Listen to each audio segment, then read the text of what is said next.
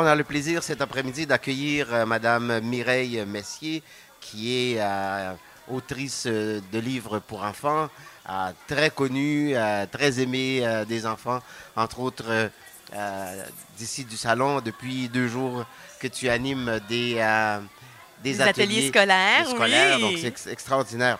Donc aujourd'hui, on va parler de quelques-uns de, de vos euh, œuvres, mais surtout de Trésor, qui est ce dernier, euh, cette dernière parution, euh, à Mireille, avec euh, Irène euh, Lux, Lux Lux oui. Baker, qu'elle s'appelle.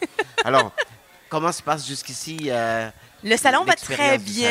J'ai plusieurs groupes scolaires, des écoles francophones, des écoles d'immersion, euh, avec des tout petits jusqu'à des très grands. Donc là, ça s'est très, très bien déroulé. Ce matin, malgré la tempête, Euh, oui. les jeunes ont bravé la tempête pour venir au salon. Donc ça, ça a été très apprécié. Il y a eu quelques écoles qui ont dû annuler parce que oui, c'était vraiment, scolaires- surtout ceux qui venaient d'un petit peu plus loin, oui. Donc, ils n'ont pas pu se rendre malheureusement, mais en tout cas, ça, c'est- ils On les attend l'an reprendre prochain. L'année prochaine.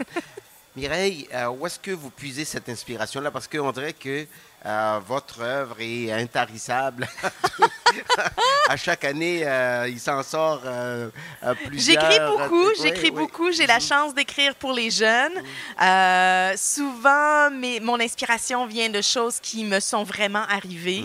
Donc, je prends un petit bout de vérité, un tout petit, une toute petite parcelle de vérité, et ensuite je brode autour de ça. Donc, dans Trésor, particulièrement, c'est euh, c'est l'histoire d'un frère et d'une sœur qui vont faire une chasse au trésor, mais qui ne savent pas qu'est-ce qui est le trésor, qu'est-ce qu'ils cherchent. Donc, ils se promènent en forêt et le plus jeune ramasse un petit peu euh, euh, des, choses hétéroclites, euh, une plume, un gland, etc. Et là, il se pose la question, est-ce que ça, c'est un trésor?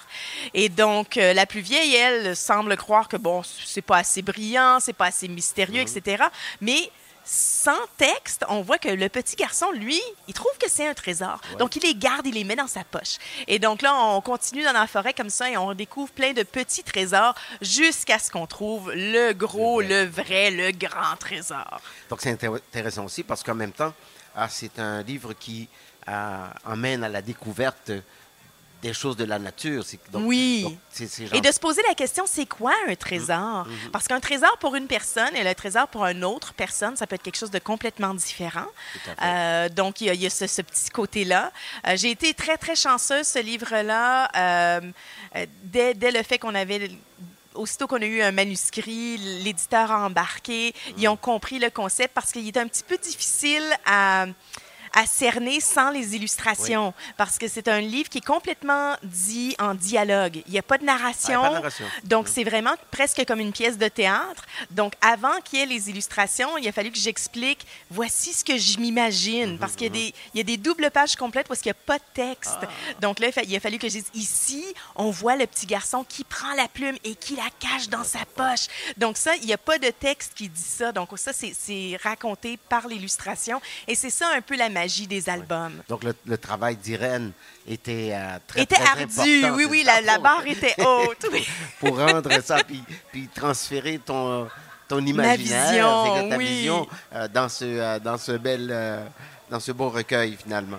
Alors, qu'est-ce que tu nous as apporté d'autre? Euh, J'ai aussi apporté mon livre qui s'appelle Tellement sauvage. Encore, c'est quelque chose qui se passe en forêt, mais cette fois-ci en camping. Et euh, l'inspiration pour ce livre-là, ça a été une fois, moi, je suis allée en camping avec ma famille, et un soir, j'ai laissé ma brosse à dents sur la table à pique-nique avant d'aller me coucher. Et le lendemain matin, quand je suis venue la chercher, quand je me suis rappelé que c'est là que je l'avais laissée, elle avait disparu. Et donc, je, à partir de ça, je me suis dit, mais je me demande qu'est-ce que les animaux qui ont pris ma brosse, qu'est-ce qu'ils font avec ma brosse à dents? Et c'est vraiment ça qui a inspiré ce livre-là. Ça, c'est l'histoire d'une famille qui va en camping et qui ne laisse pas qu'une brosse à dents. Oh non! Ils laissent un sac à dos complet sur la table Wow. avant d'aller se coucher. Et là, les animaux viennent durant la nuit et fouillent dans le sac et chacun trouve un Quelque objet et fait une folie avec. Mais ce qui est drôle, c'est que le texte est raconté par les, les humains qui sont dans la tente et qui ne voient pas ce qui se passe dehors. Mais nous, le, ben, le lecteur, lui, est à l'extérieur de la tente et voit Et ce voit que les, les animaux font. Donc, il y a comme deux niveaux à l'histoire, ce qui est bien rigolo, et on se rend compte que le papa a vraiment, vraiment tort, parce que le papa dit que les animaux ne font rien la nuit, et nous, on voit que les animaux font plein de choses la nuit. Intéressant. Et le troisième? Le troisième, euh, c'est un autre album. C'est publié euh, chez Isatis. C'est illustré par Catherine Petit et c'est Une bestiole à l'école. Mhm. Et c'est un- une, une petite histoire avec plein de rimes.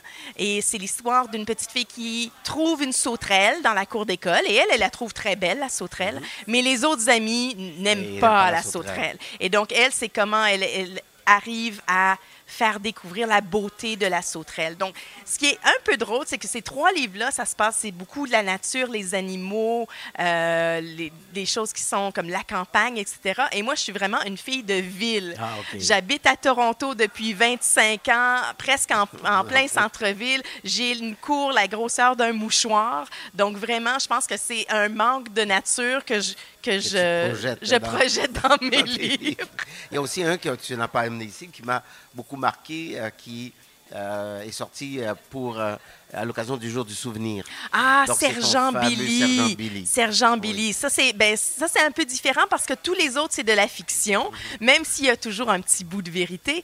Euh, Sergent Billy, ça, c'est un livre euh, qui est un, un livre documentaire Mhm. sur la vraie vie d'une chèvre euh, qui a été nommée, ben, qui s'appelait euh, Soldat Billy Mhm. et qui, au fur et à mesure qu'elle a été, elle était mascotte militaire, elle a suivi le 5e bataillon durant la Première Guerre mondiale et elle a même eu le grade de sergent. Imagine. Et elle a sauvé la vie de plusieurs soldats durant la guerre. Donc, c'est c'est l'histoire de cette chèvre-là qu'on connaît peu au Canada, mais qui est une chèvre canadienne, Oui. qui est partie de la Saskatchewan, qui est allée jusqu'au front en France et qui est revenue après la guerre en Saskatchewan. Et on l'a redonné à la petite fille qui avait donné la... Ah oui, avait oui, elle est revenue euh, Ah. à la même propriétaire. Est-ce que, euh, est-ce que le- le- la chèvre en question a eu une, euh, pro- des progénitures? Est-ce qu'il y a une descendance? Ça, je ne sais pas s'il y a une descendance de la chèvre. Serait intéressant, intéressant de, de savoir ça. Une chose aussi, par contre, tu vois, euh, ça permet aussi aux enfants de comprendre euh, la guerre, qu'est-ce qui s'est passé là-bas,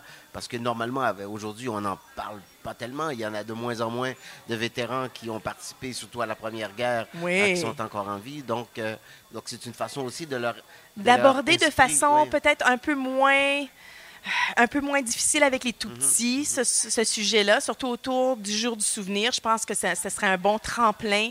Euh, c'est un bon moyen d'aborder ce sujet-là sans parler nécessairement des atrocités de la guerre. C'est un aspect de la guerre qui est plus, plus facile pour les petits. Et les illustrations, là, on l'a pas ici, le livre, mais les illustrations sont magnifiques. Euh, toutes dans une palette euh, de tons de kaki, de brun, de beige, qui donne cet aspect-là un peu plus historique, euh, sans être vieillot. Oui. Donc, c'est vraiment un beau travail que Cass Reich a fait. Oh, excellent. Alors, merci beaucoup, Mireille. Merci, Gabriel. Nous, parler, nous présenter tes dernières créations. Donc, on invite euh, tous les auditeurs de chaque FM à venir euh, rencontrer Mireille, qui sera encore ici demain. Oui, je suis Euh, ici de 10h à 14h en dédicace au stand des éditions d'Immédiat et Isatis. Alors, voilà, le rendez-vous est, est lancé. Donc, on vous attend demain, ici, à Toronto, au Salon du Livre.